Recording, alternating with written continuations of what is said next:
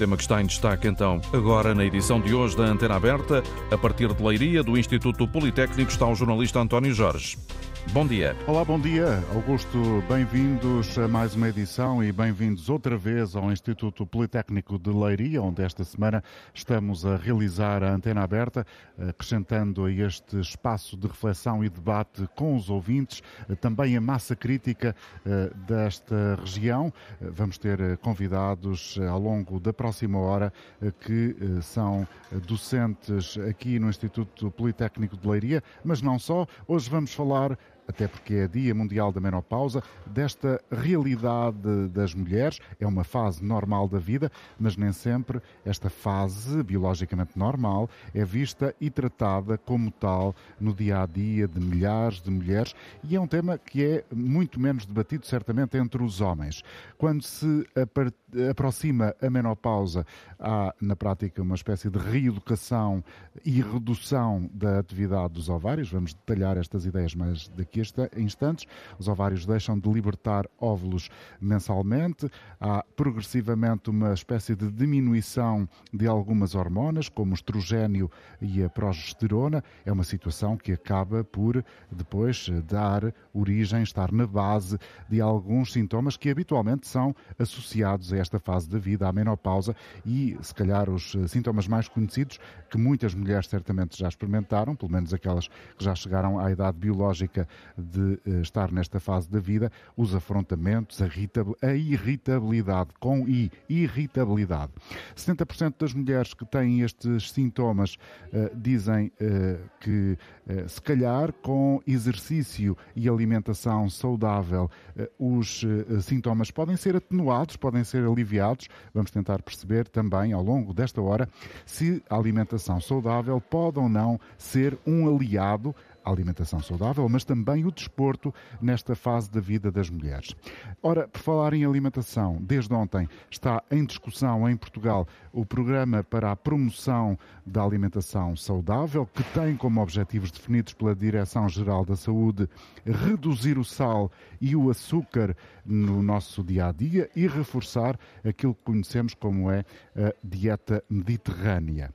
mediterrânica. Ora bem, vamos eh, falar destes assuntos, mas antes disso quero lembrar a todos que nos estão a ouvir podem participar no programa, como sempre, eh, sobretudo mulheres, eventualmente, ou não, eh, que queiram dar testemunhos, colocar, apresentar dúvidas que os nossos convidados possam eventualmente esclarecer, podem fazer essa inscrição através dos números de telefone que presumo que já deva conhecer, pelo menos se for ouvinte habitual desta emissão. E os números são, passo a dizer, 800 22 0101 e se estiver fora do país, há um outro número especialmente dedicado a si, é o 2233 999 56.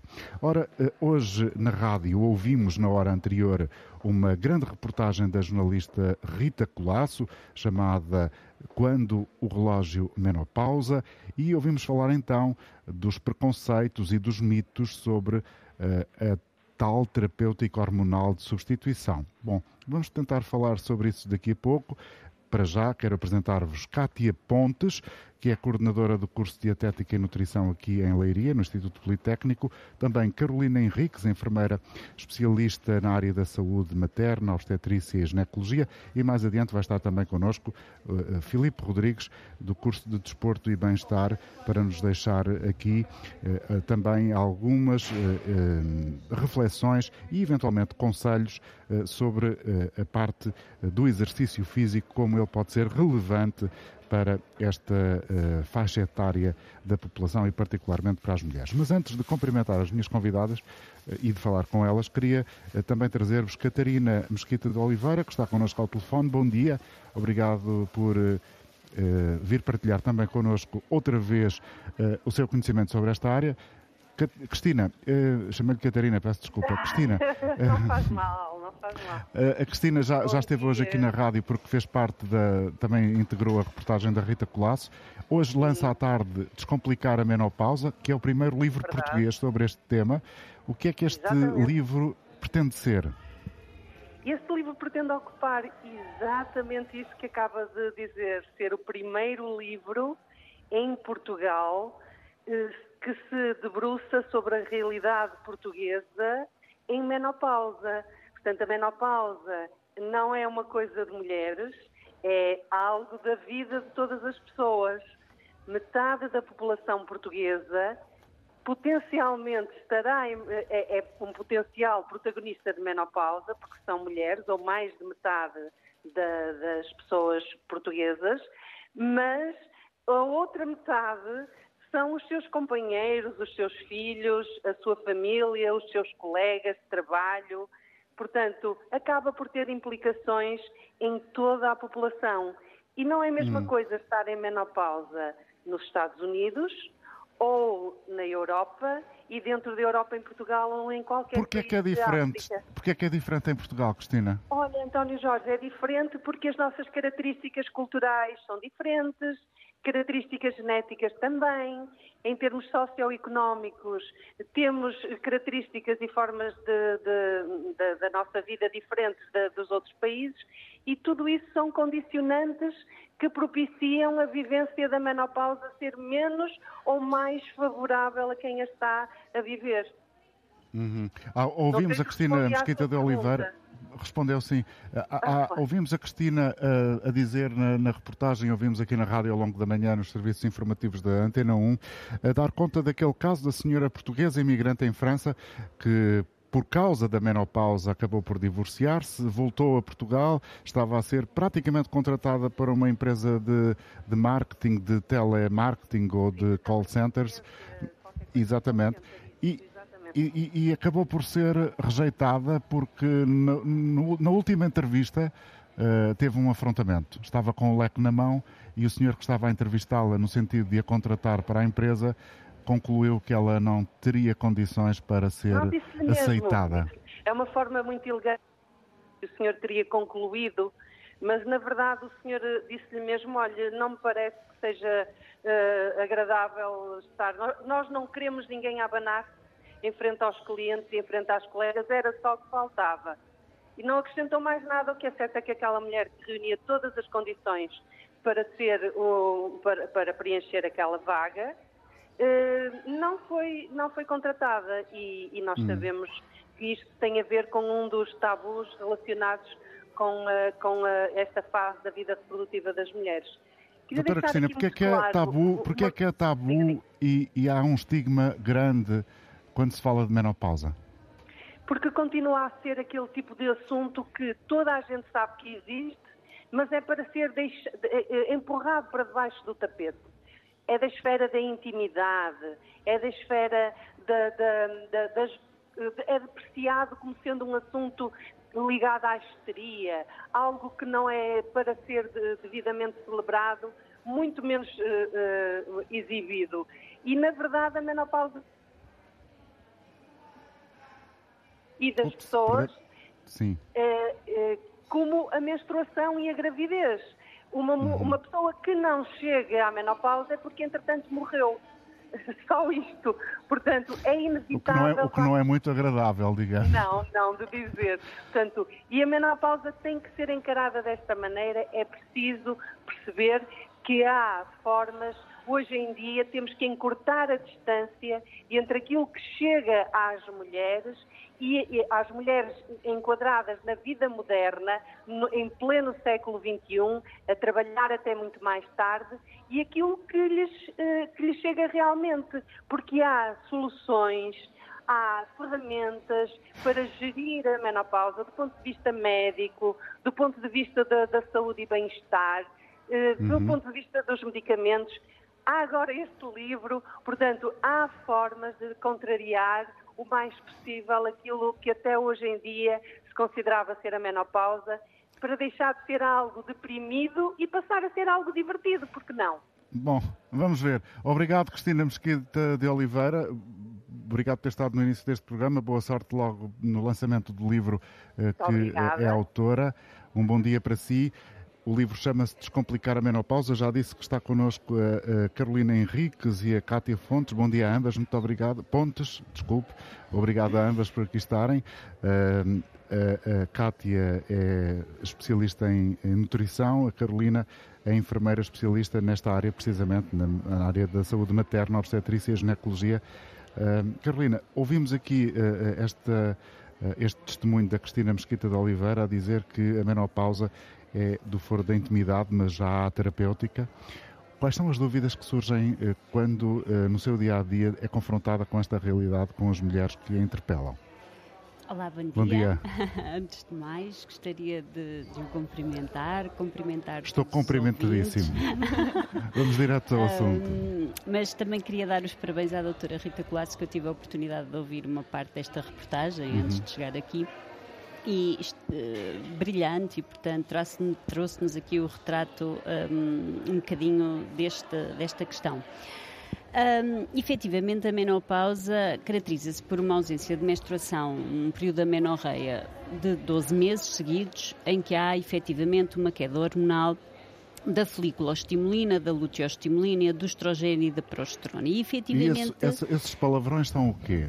São as hormonas responsáveis pelo, pela, pela, pela menstruação, por uh, caracterizar o período reprodutivo, que a partir ali dos 45 anos até aos 51 é mais ou menos esta... Começam a afrouxar, não é? Começam, Começam a, a, a, diminuir. entrar em decadência. Exatamente, começam a diminuir e isto traz efetivamente sintomatologia e alterações às mulheres.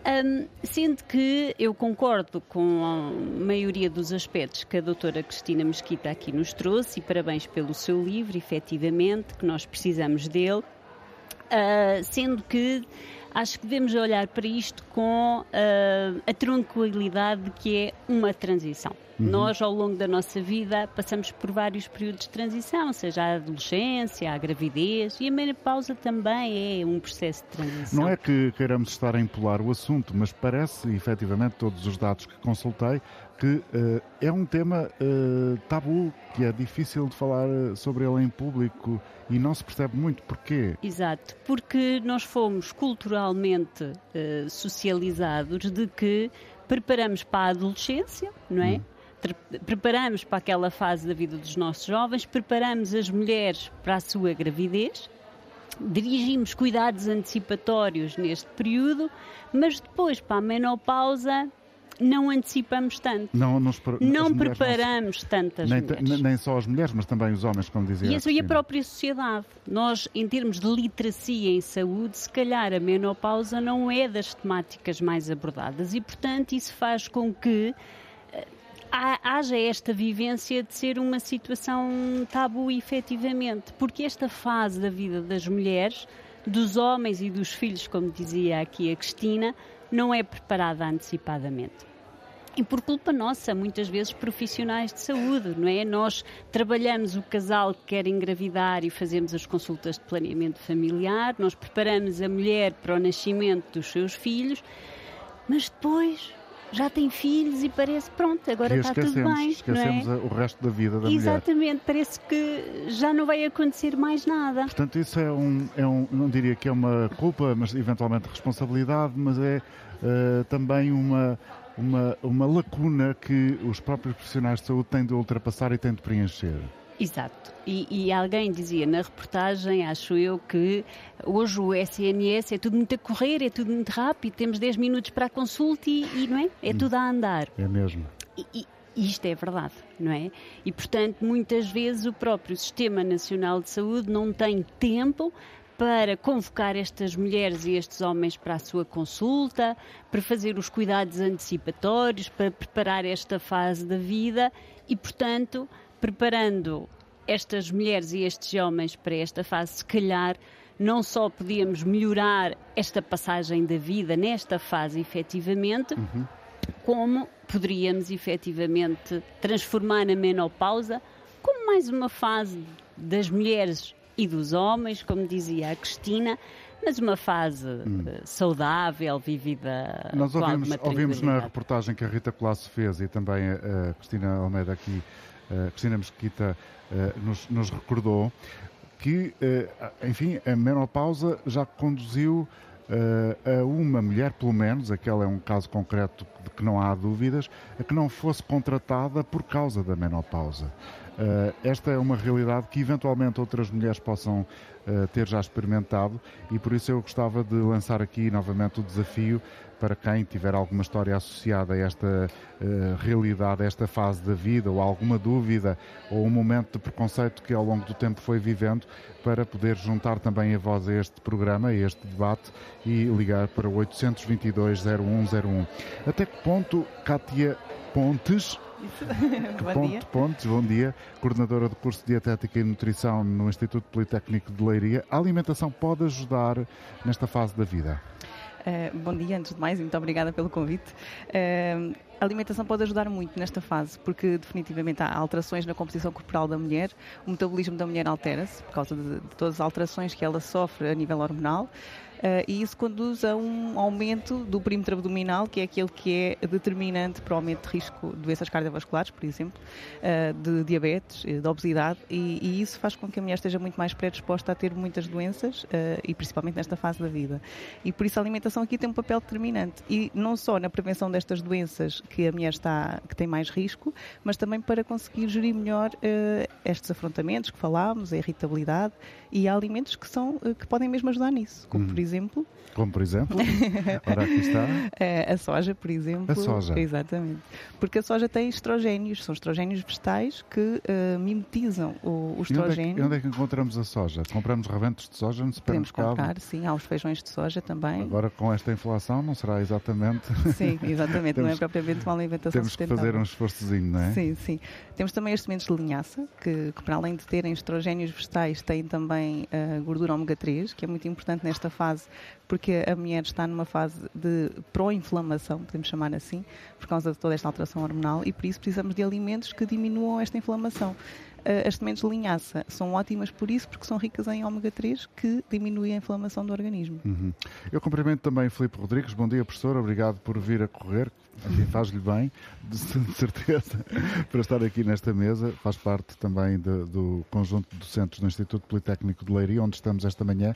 Filipe Rodrigues. Uh, Há, ouvimos uma reportagem entre as 10 e as 11 aqui na Antena 1, que já falamos dela muitas vezes, em que um colega seu, também da área do desporto, dizia eh, as pessoas não conhecem o seu corpo. Uh, havia uma senhora que lhe dizia que não tinha a noção de que o calcanhar podia chegar às nádegas. Esta ideia é, é muito uh, cinematográfica, digamos assim, sobre a incompreensão que muitas pessoas podem eventualmente ter em relação à capacidade, à elasticidade que o corpo pode alcançar. Nesta área particular da vida da mulher, o desporto é ainda mais importante que, que no, no, nos outros anos da vida? Antes de mais, bom dia. Bom dia. Uh, peço desculpa até pelo atraso Não faz mal e pela mini, mini corrida. Realmente, aquilo que nós estamos vindo a investigar e perceber melhor é que a imagem corporal que é transmitida, seja pelos meios de comunicação, seja mesmo por revistas, é que há uma dismorfia corporal. O que é que isso é? É uma falsa realidade, aquilo que é a imagem que a pessoa tem e a percepção que a pessoa tem. Uhum. Isso parece que acontece mais pela parte das mulheres, o que torna então a parte da atividade física essencial para que haja uma maior confiança sobre o próprio corpo e que haja uma melhor relação que ela tem com ela própria. Isso conjunto com a atividade física e a alimentação, claro que pode melhorar essa parte e transformar Uh, a percepção é algo mais realista. Condizer mais a, a, a, o lado mental que temos do nosso corpo, das, e as mulheres em particular, com o, o efetivo aspecto que o nosso corpo tem. Exatamente. E você falou muito bem naquilo que é a capacidade que a mulher tem, e realmente nós vivemos hoje em dia naquilo que nós chamamos de um paradoxo salutogénico, que é apesar de haver cada vez mais informação, haver maior literacia sobre aquilo que é o bem-estar da mulher, parece que toda a informação que real, real, real, uh, realimentação, não? Estamos a escapar a palavra agora. Uh, que realmente é benéfica para ela, parece que fica difundida em tanta informação que existe hoje em dia disponível. Então, o que é que nós tentamos é que ajudar que a mulher procure a informação que é melhor para ela, que é uhum. é realmente eficaz na busca da percepção ideal que ela tem sobre o corpo e que ela consiga então melhorar propriamente o seu bem-estar. Hum. Então, Estou, a, estou a detectar, Filipe, algum sotaque francês aí ou não? Não, transmontano. Ah, muito bem. É porque nós tínhamos uma senhora na reportagem que dizia que, que sabia muito bem falar francês e depois foi excluída eh, do, do, do trabalho que estava a candidatar-se por causa de estar eh, a abanar um leque, porque estava com a menopausa, chamado afrontamento. E eu estou aqui a receber uma mensagem de alguns ouvintes que fazem aqui eh, eh, uma chamada de atenção particular para aquilo que a, que a Carolina Henriques, uh, aliás, Cátia Pontes disse, peço desculpa, estou sempre a trocar os nomes, uh, uh, sobre a soja. Está, estão aqui a chamar-me a atenção. A soja é altamente desaconselhada na alimentação de mulheres com cancros. É, isso é um, uh, tem está, sido estão muito ambas a concordar.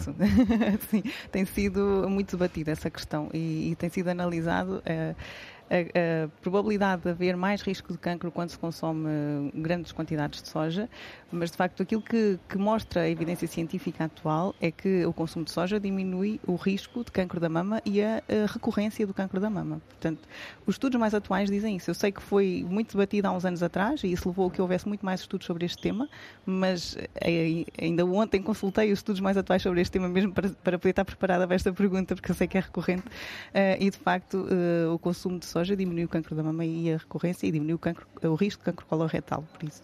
Carolina, e é, também, concorda com a ideia, ou pelo menos Concordo com a ideia, sim. Claro que nós temos que, hum, estamos aqui a falar do geral, nós temos que perceber a história de cada uma das mulheres.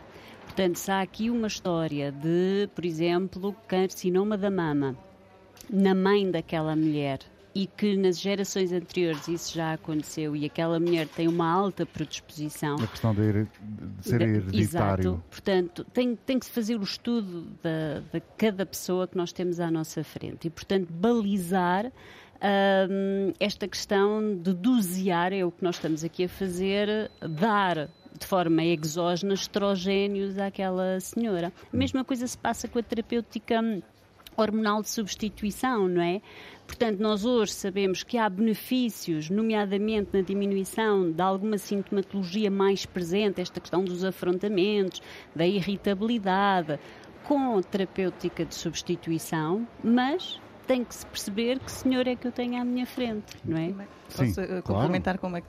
É que uh, não sei se este ouvinte poderia estar a falar de suplementos à base de soja, que é completamente diferente, não é? Uhum. E, e, aqui eu estou a falar de alimentos uh, que sejam à base de soja ou de linhaça. E esses sim têm os estrogénios vegetais e podem ser consumidos até duas a três vezes por dia e de preferência que nesta, nesta fração, ou seja, que não sejam consumidos todos de uma vez, porque vai ter melhor absorção se forem consumidos duas ou a três vezes por dia. E isso faz com que a absorção seja completamente diferente do que se for um suplemento. Portanto, se for um suplemento, realmente é, é de ter ter cuidado e de se aconselhar com o médico ou com o farmacêutico que, que acompanha a pessoa. Já ficou aqui esclarecida uma dúvida que já aqui uh, foi uh, trazida uh, por quem está a ouvir-nos. Eu há pouco estava a confundir o sotaque transmontano do Filipe Rodrigues com alguém que está em França, porque em França está a Lídia Cardoso. Bom dia, Lídia. Bom dia. Bem-vinda ao programa. Muito obrigada. então, Uh, bom dia a todos. Uh, obrigada também por este programa com um tema tão interessante e importante para as mulheres e também para os homens, para todos. Uh, então, eu tenho 27 anos, não estou, não estou em menopausa, mas queria partilhar com, com todos os ouvintes e convidá-los a conhecerem uma, uma médica, ela é cirurgiã plástica, ela é já para brasileira e, portanto, é falante de português, toda a gente consegue perceber o que ela diz. Uh, tem um canal no YouTube super organizado, com muita informação disponível de forma livre e gratuita. Um, faz várias webséries sobre diversos temas de, de saúde, bem-estar, importância da alimentação, do exercício físico. Tudo isto uh, baseado e sedimentado com os conhecimentos dela uh, médicos. Ela é médica cirurgiã plástica, como eu disse, e, e em, em, Como é que se diz? Está a exercer. A, a exercer. Então, uhum. o nome da senhora é Kátia Aranaka, Kátia com capa, e Aranaka com H no início e capa também. Kátia Lídia, Aranaka. Por que razão é que está a fazer. Olha, provocação. Por que razão é que está a fazer a publicidade a esta senhora? Explique-nos. Olha, por uma razão muito simples. É que eu, eu sou uma mulher jovem, hum, tenho 27 anos, como disse, mas eu também já passei por muitas fases na minha vida de, por exemplo, cresci com excesso de peso, Uh, ali por volta dos 21 anos eu emagreci cerca de 15 quilos, uh, já senti assim alguns problemas de saúde nada muito grave, nem nunca, nunca, nunca me foi diagnosticada, Ou seja, nenhuma mas tem percepção e, e, tem experiência própria de viver alguns traumas sim. relacionados com o corpo.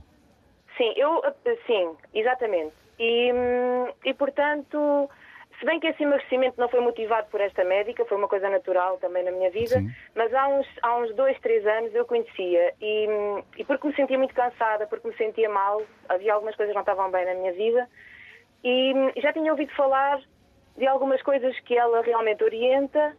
Ela, ela fala muito dessa relação com a alimentação. Quem quiser que, que, que veja, porque realmente ela explica, Uhum. não, eu não, não tenho conhecimento para explicar, ela tem.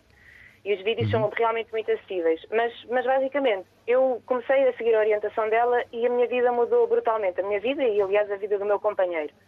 E hum, notámos uma diferença enorme e, hum, e pronto, foi tudo de bom. Portanto, sempre que Uhum. Muito, posso e muito sempre bem, que tenho a oportunidade... Obrigado. Obrigado por ter vindo deixar aqui a dica e também por ter participado, de eh, viva voz contribuiu para este debate. Filipe Rodrigues é eh, professor no curso de Desporto e Bem-Estar do Instituto Politécnico de Leiria. Filipe, esta senhora que falava de França, uma mulher jovem ainda, revelava que tem, teve problemas de excesso de peso e que a partir do momento em que perdeu peso ganhou mais qualidade de vida, teve eh, mais bem-estar, ela e o companheiro, que é curioso, Uh, ser dito e sublinhado. Uh, as pessoas já têm, do seu ponto de vista, uh, nós temos a ideia de que há muita gente nos ginásios, que há uma indústria relacionada com o fitness muito efetiva, muito agressiva, mas depois, até que ponto é que esta percepção que temos é efetivamente a realidade? Os seus alunos, por exemplo, quando saem daqui e vão trabalhar eventualmente na área do desporto, têm de facto gente a querer Uh, melhorar a qualidade física que têm? Muito boa pergunta que fez. É a questão mesmo dos meios de comunicação, principalmente das redes sociais, onde os jovens uhum. estão mais inseridos. Eu se perguntar a um jovem, visto as notícias de hoje, não sabem, mas sabem as últimas tendências do fitness porque estão nas redes sociais, sabem o que é que acontece. Exatamente.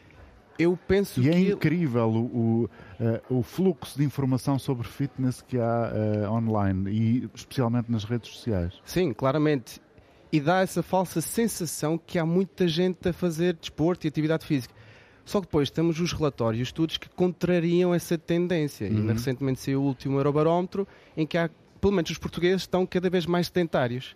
O que é um bocadinho tão contraditório pela percepção que nós temos.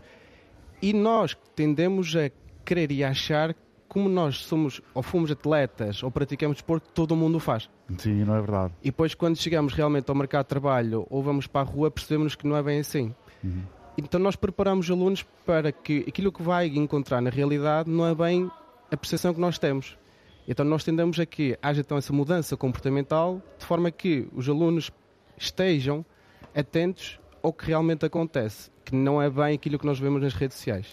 Bom, vamos já voltar a esse assunto. Obrigado, Filipe. Vamos trazer aqui também uma outra ouvinte que está em linha, a Fernanda Botalho, que está a ouvir este programa em Sintra. Bom dia para si, Fernanda. Yeah. Um, e, e, parabéns por terem trazido esse tema. Vocês trazem sempre temas muito, muito importantes e muito relevantes e, portanto, este é mais um. um eu queria só dizer, eu tenho 63 anos, uh, já passei pela menopausa, obviamente, por volta dos 50, e um, não tive grandes sintomas, não tive, é verdade. Uhum. E o pior sintoma que tive foi sangramento excessivo naquela fase de transição. E aquilo era muito incómodo, era, era, era bastante incapacitante, e resolvi ir à, à, à médica, à ginecologista, e ela disse: não, a única solução que tem aqui é tomar a pílula. Ora, eu achei aquilo um bocadinho estranho, mas já estava tão desesperada que cheguei a ponderar. Mas depois lembrei, não, eu trabalho com plantas, eu trabalho com plantas medicinais, investigo, escrevo, e portanto tem que haver aqui uma planta, e lembrei-me de uma planta que se chama Bolsa de Pastor, que é uma planta muito Bolsa, Bolsa de Pastor. Bolsa de Pastor. Sim, a, a Cátia conhece. Pastor. Sim, para as pessoas conhecem, portanto, é uma, é uma planta muito utilizada para controlar hemorragias. E, portanto, foi o que me ajudou. Tomei aquilo durante umas três semanas e aquilo resolveu-se. Depois, para os afrontamentos, não tive muitos, mas esta é uma planta que muita gente conhece e eu tenho, eu não sou, não sou terapeuta, não dou consultas, mas recomendo-se algumas mesinhas, vá lá, às, às, amigas e à família, e a, a sálvia, a sálvia officinalis, é uma planta incrível, é uma das melhores plantas para a, ajudar a controlar os suores noturnos, os afrontamentos, é, tem propriedades antioxidantes, rejuvenesce, ajuda é, oh, também oh, a. Fernanda, é evidente que eu não estou a duvidar da sua palavra, mas Sim. tenho que partilhar consigo. Tenho aqui duas senhoras que trabalham na área, uma na Sim. nutrição e outra enfermeira especialista exatamente em ginecologia e saúde uhum. materna e obstetrícia, e estão ambas Sim. a assinar com a cabeça. Estão a concordar com aquilo que a senhora está a dizer. Ah, pois é, que eu ia dizer que não.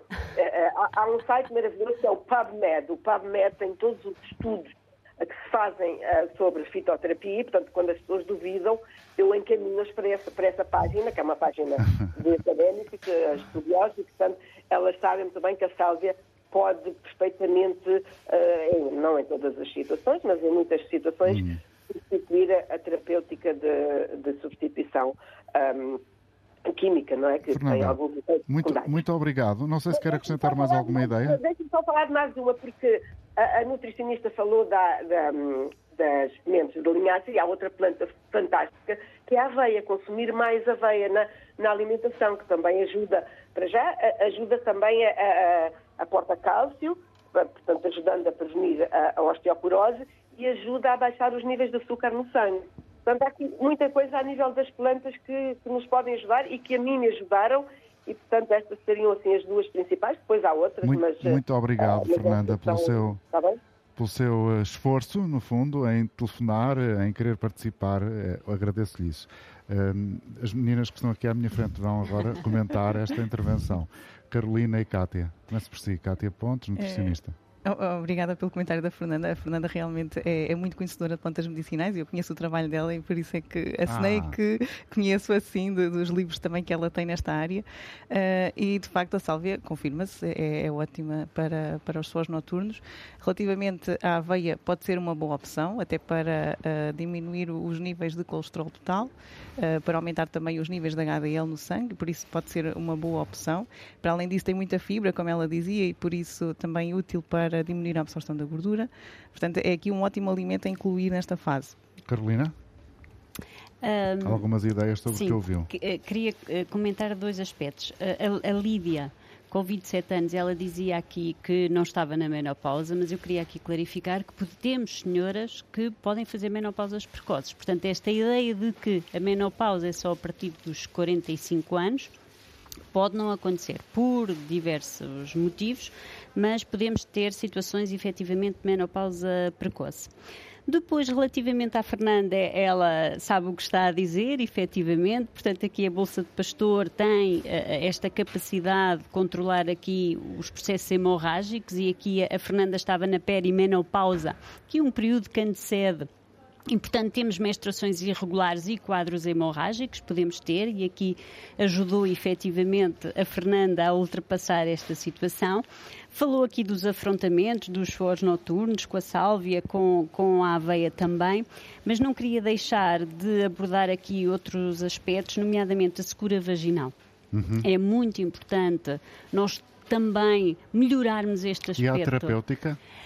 Nós podemos resolver isto até com lubrificantes à base de água, por exemplo. Há terapêutica, efetivamente, há pomadas à base de estrogénios que vão, de alguma forma. Ou seja, com, com, menos lubrificação vaginal, a relação sexual torna-se menos agradável. Há aquilo que nós chamamos dor no ato sexual, para nós chama-se dispareunia, portanto é a dor no ato sexual e isso vai comprometer com certeza a, a hum. relação daquele casal. E, portanto, pode-se recorrer a pomadas à base de estrogênio, a lubrificantes vaginais à base de água, efetivamente, para controlar e melhorar este aspecto. E, e vamos uhum.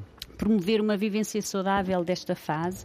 É normal ocorrer a diminuição da libido, isto é, a diminuição do desejo uh, sexual, Uh, e, portanto, há que falar desse aspecto efetivamente, há que partilhar este aspecto com o parceiro uh, e, se for caso disso, pedir ajuda e também aqui a questão da incontinência urinária. O que acontece é que os músculos que suportam o assoalhado pélvico, isto é ali aquela, aquela parte da uretra, relaxam mais. Uhum. E, portanto, nós com os exercícios, que se, com os exercícios de Kegel, portanto, que vão tonificar aquela zona, também podemos melhorar este aspecto. Há uma questão que o, que o uh, Filipe falou aqui, que eu ainda gostava de ouvir a, a Kátia sobre ele, que é esta percepção que nós temos que está muita gente focada no exercício físico e depois os estudos não não, não, não dizem isso uhum. e a alimentação, se calhar, é a mesma coisa, Exatamente, não é? Sim. Cada vez sabemos mais sobre alimentação ou difunde-se mais conhecimento sobre alimentação, mas depois passar à prática é muito mais difícil e temos os maus hábitos alimentares como um dos principais determinantes para a perda de qualidade de vida e, quase, e para a perda de anos de vida. Exato, e quase a, se, a suplantar o tabaco, o, tabaco, o consumo sim. de tabaco como causa de morte, que é uma coisa, não sei se surpreendente para si. Sim, sim, sim. sim. Mas eh, é, é relevante. Vamos ouvir mais uma intervenção a partir de Mãe Martins, Lourdes Gomes, bom dia. Bom dia. Bem-vinda, Lourdes. Olá. Olha, eu só, eu só queria perguntar que eu aos 64 anos, se é normal ainda continuar a sentir os sintomas da menopausa. Aos 64 anos? Sim. Não sei, talvez aqui a Carolina nos possa ajudar. Eu, eu, não sei que sintomas ou, ou, que sintomatologia que a Lourdes nos está aqui a. Muita transpiração. Transpiro muito. Que eu acho que não é normal. Eu até como bebo muita água, digo se calhar é da água que eu bebo, não sei. Mas isso faz muito bem, beber água. Nossa, 3 litros por dia, diga. Oh, Lourdes, possivelmente precisávamos aqui de umas análises hormonais, portanto, fazer o seu doseamento hormonal para perceber como é que isto está, efetivamente. Mas é normal aos 64 anos, desde 50? Por norma, não. Portanto, vai ter que tirar a dúvida. Se calhar o melhor, Lourdes, é, é realmente falar com o seu médico de família, se o tiver. Uh, pode não ter. Uh, se tiver médico de família, tentar perceber se há algum tipo de diagnóstico que pode ser feito para tirar essa dúvida de uma forma mais consistente do que aqui neste programa. Obrigado, Lourdes. Maria Tavares, no Porto. Bom dia para si também, Maria.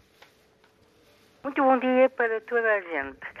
Eu quero passar o meu testemunho sobre a menopausa, que sempre ouvi falar dela. Eh, não fiz muito caso dela, me ouvir falar, sou uma pessoa que vive o dia a dia, uma viajante, direi assim, do mundo, e a minha menstruação veio aos 13 anos e aos 55 anos ela desapareceu por completo, estava eu no Egito. Ora, eu andava sempre nos 40 graus, 45 graus. E ia sempre preparada porque no calor é realmente um bocadinho incómodo. Mas desapareceu até hoje, com os meus 60 anos. O que me faltou a mim foi depois aqueles calores bons que me sabia muito bem para tomar banho. Ora, eu aí é que senti. Tive os calores normais, passei tudo normal, nunca tomei medicamentos nenhums. Eu não sou a favor muito dos medicamentos porque não tenho necessidade, porque sou muito cuidadosa do meu organismo. Sobretudo, foi uma coisa que eu tive sempre atenção, foi na alimentação. alimentação. Uhum. Eu não como carne há 50 anos. E segundo, comi tudo o que era bom, porque eu obedeço às regras do meu corpo. O meu corpo se pede descanso, eu vou descansar. Fico com ficar. Libertei-me dos compromissos, quando eu trabalhava, naturalmente. Libertei, uma vez que eu me libertei, eu dependo apenas do tempo que eu tenho. Se me apetecer, faço, se não apetecer. A mim não me causou qualquer transtorno de forma alguma. De forma alguma. Como eu disse, tive calores benéficos para mim, para mim, que considerei-os muito bons e que agora tenho menos e até me sinto falta deles. Eu disse que me deve Maria, estar naquela época. Segundo. Muito obrigado. Ah, ainda quero acrescentar mais alguma coisa. Por favor. Sim, uh, Sim claro. Uh, há uma coisa que a senhora aí mencionou da soja. Olha, eu não sou a favor devido à soja. Porquê? Porque a soja está completamente transformada. Eu comi muita soja há 40 anos atrás. Só que depois a gente, a, a, senhora sabe que está aí, que a soja não é a mesma coisa. Por isso eu anulei da minha alimentação a soja, que eu adorava, a soja. Mas deixa isso, fui para o feijão, fui para as coisas de dia a dia, não compro muito, com, uh, compro aquilo que eu necessito. Quanto ao exercício físico, eu não sou a pessoa das competições que andam no ginásio para baixo e para cima. Eu sou uma pessoa de andar a pé. Eu faço tudo a pé. Eu peso 50 eu tenho, eu tenho a quilos. certeza, Maria, eu tenho a certeza, Maria, que aqui o professor Filipe Rodrigues concorda com a ideia de andar a pé é um bom remédio. Sim, sem dúvida alguma. É o melhor de todos e o mais barato e o mais acessível a todos. Não custa nada. e agora eh, eh, eh, gostava de ouvir a Carolina e a, e a, e a Cátia também sobre esta intervenção tão interessante da Maria. A Maria falou aqui também outra vez da soja e realmente é uma questão pertinente, porque quando eu falo da soja não é a soja industrializada, não é? E não é a soja processada. Portanto, não estou a falar daqueles nacos de soja que nós compramos em pacotes. Portanto, isso não é o mais adequado, obviamente, porque já é um produto uh, processado.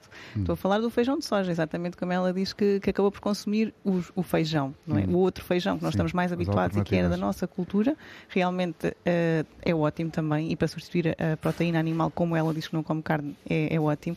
Mas quando falamos de estrogénios vegetais, eles estão presentes no feijão de soja. Hum. Portanto, se quisermos realmente uh, melhorar aqui os afrontamentos, terá que ser mais à base dos feijões de Eu soja. quero dizer aos nossos ouvintes que estamos a fazer o programa em direto Instituto Politécnico de Leiria, estamos na Escola Superior de Educação e Ciências Sociais, estamos no átrio, portanto é, é esse ambiente, esse som que estamos a ouvir de fundo. Carolina Henriques, a Maria disse uma coisa uh, uh, relevante que é eu, eu tive a menopausa, de facto, mas não tive nem calores, nem afrontamentos e tal, tal, os sintomas habituais. O que me levou a pensar, há pessoas que ainda consideram a menopausa como algo do domínio da histeria. Não sei.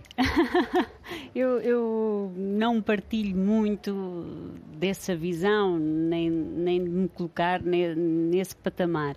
Eu acho que a Maria trouxe aqui a vivência positiva uh, de um processo de vida, não é? Uh, que se preparou, ela disse isto, ela preparou-se para este, para este momento, geriu de uma, uma forma muito positiva, tentou controlar a sintomatologia que teve, e ela aqui evidenciou a questão do, dos suores, uhum. preparou-se relativamente à sua alimentação, e isto é muito importante, para a atividade física, aqui o andar, e ela, uma expressão muito engraçada que ela dizia, eu faço o que o meu corpo pede, ele quer descansar, eu descanso, e portanto esta, esta forma de encarar um período da vida falar sobre ele, mas encará-lo com alguma tranquilidade e volto a dizer, com cuidados antecipatórios, eu sei que vai acontecer e, portanto, eu vou procurar ajuda para me preparar para, para aquela fase da minha vida, é muito importante. Vamos ouvir outra pessoa que está connosco no Alto Minho, mais concre concretamente na Pova do Lanhoso. Bom dia, Maria Rego.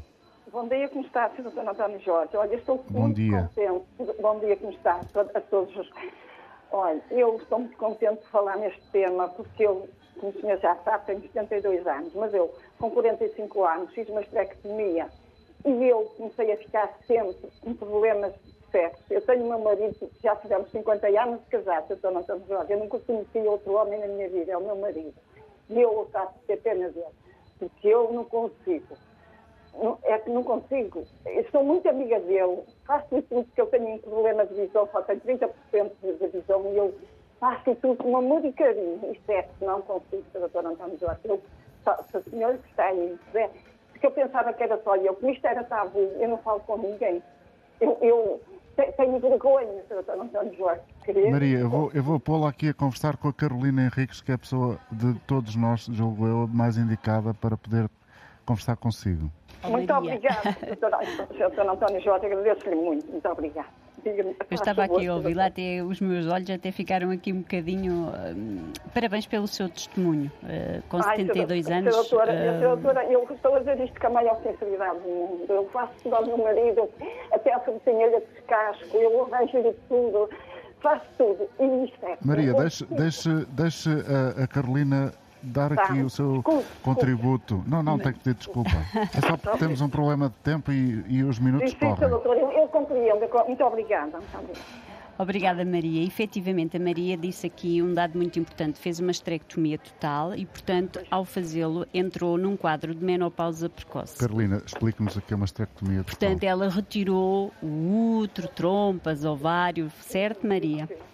Só me deixaram uma altura, a doutora, a doutora que eu até questionei na altura, só foi a doutora mais valente, e ela disse, a senhora é uma velhinha, então deixou-me um ovário, e durante até aos 50, eu me andei mais ou menos até aos 50 anos. Pronto, porque esse ovário ia produzindo alguns estrogénios e progesterona. Obviamente, depois deixou de produzir, mas sempre menos, não é? E, portanto, entrou aqui num quadro de menopausa precoce. E isso, o que a Maria passou a vivenciar é aquilo que as mulheres dizem que estão no síndrome da mulher oca. Elas sentem-se vazias por dentro, não é? Porque lhes foi retirado tudo, o desejo sexual passa a diminuir ou a desaparecer. E este quadro de secura vaginal vai aumentar exponencialmente. Portanto, Maria, eu compreendo exatamente o que é que me está a dizer. Eu acho que nesta fase a Maria teria ganho uh, por aqui recorrer ao estrogênio tópico, portanto à pomada de estrogênio que vai lubrificar aquela zona vaginal, porque senão a dor no ato sexual é muito grande. E há uma coisa óbvia que eu, não sendo uh, zero uh, conhecedor na área da saúde, podemos dizer, julgo que concordará comigo, a Maria Rego da Pova de Lanhoso, tem que falar disto ao seu, ao seu médico de família. Tem. É fundamental, Exato. não tem que ter vergonha. Já falei, já falei, mas eles ainda se riem por cima. Ainda Isso é que não pode ser. Isso é que não pode ser, Maria. Olha, eu quero agradecer-lhe o facto de ter tido coragem de vir eh, contar aqui o seu caso. Espero que, de alguma maneira, que os conselhos da Carolina tenham sido interessantes para si. Muito, muito obrigado. um bom dia para si. Até breve. Vamos agora ouvir em Arraiolos, portanto, no outro lado do país, Ana Ferreira. Bom dia, Ana. Olá, bom dia. Bem, Arraiolos, a Vila do Vinheiro, isto é importante. Antes de mais, quero dar os parabéns por causa do programa de hoje e do tema que é combater um bocadinho o estigma que existe em volta deste, deste assunto. Eu ainda não estou na menopausa, mas. Uh, Tem 40 anos, não é? Tenho 40 anos, mas estou muito próxima de, de, pessoas que já estiveram e que neste momento estão na perimenopausa. E a minha pergunta é: a alimentação e mesmo o contributo da Fernanda Botelho foi incrível. A alimentação foi tudo o que falaram, felizmente essa informação existe online. Em relação à parte da atividade física, a minha pergunta é: pessoas que não estejam habituadas de todo a fazer exercício físico, é um grande disparate, de um momento para o outro decidirem, por exemplo, agora vou começar a correr, só para combater aqui os sintomas da menopausa. Que tipo de atividade física é que aconselham, e nomeadamente ao ar livre? Por exemplo, eu estando no Vimieiro, não tenho acesso a ginásios e piscinas e etc. Uhum. Filipe. Ora, bom dia. Um, nós temos que primeiro perceber em que ponto é que a pessoa está antes de prescrever. Nós fazemos sempre o processo de avaliação, e depois é que fazemos a prescrição do exercício. E de forma mais lata, mais podemos, genérica, mais genérica, podemos dizer para começar a caminhar. A caminhar, fazer caminhadas é sempre uma boa solução. Uma boa solução. Nós recomendamos fazer pelo menos entre 10 a 12 mil passos por dia, que é cumprir mais ou menos com as recomendações mundiais. E se ela conseguir fazer isso e gradualmente aumentar a intensidade, ou seja, caminhar mais rápido uhum. ou caminhar uh, num plano mais inclinado, gradualmente vai aumentando a intensidade que ajuda a aumentar então o esforço e aumentar os níveis de atividade física. Aqui um ponto que eu também queria agora aproveitar para tocar, que é depois o lado oposto, que é o excesso de atividade física, que tem malefícios para a mulher, que pode, a nível de hormonal, ocorrer aquilo que nós chamamos de amenorreia, que é a ausência da menstruação, uhum. que pode, em casos excessos, levar a que haja ausência. Por isso, neste caso, o que nós recomendaríamos era iniciar gradualmente a atividade física, porque começar hoje vai trazer benefícios para o resto da vida. Esta intervenção do Filipe Rodrigues, que é também uh, docente aqui no Instituto Politécnico de Leiria, juntamente com a Carolina Henriques e a Cátia Pontes, uh, acaba por ser uma síntese uh, muito boa, porque é um conselho que vale para quase toda a gente, não é? Mesmo aqueles que não estão na menopausa, caminhar é sempre uma boa solução. É, Acho que é genericamente um bom conselho. E para terminar, Cátia, uma ideia que gostasse de deixar, porque estamos mesmo a fechar o programa. Eh, a nossa rota de alimentos mediterrânica e o padrão alimentar mediterrâneo é, é dos melhores padrões alimentares do mundo, uh, que, que, é preventivo destas doenças que são características da menopausa e por isso, se, se o seguirmos, que, ou seja, incluir uma alimentação variada, equilibrada e completa, e aqui na, na, fase da menopausa destacaria a importância da vitamina D, que está presente nos peixes gordos, e, e os peixes gordos, como falamos da sardinha, da cavala, por exemplo, têm também ômega 3, hum. que é, uh, diminui a inflamação e por isso seriam estes os destaques que varia. Carolina. Muito uh, rapidamente. O meu conselho é, eu acho que já disse isto aqui várias vezes, é viver esta fase da vida como um processo, efetivamente, com tranquilidade e procurar ajuda. Falar, uh, a procurar os profissionais. Descomplexadamente, aqui como, como a nossa ouvinte fez, e portanto eu hoje, uh, hoje temos uma panóplia de profissionais uhum. e, e, de ajudas para esta área. Filipe Rodrigues, Carolina Henriques, Cátia Pontes, muito obrigado por nos terem recebido aqui no Instituto Politécnico de Leiria. Um bom dia para todos. Voltamos amanhã com outro assunto. Até lá. Antena aberta, edição do jornalista Antena 1, António Jorge.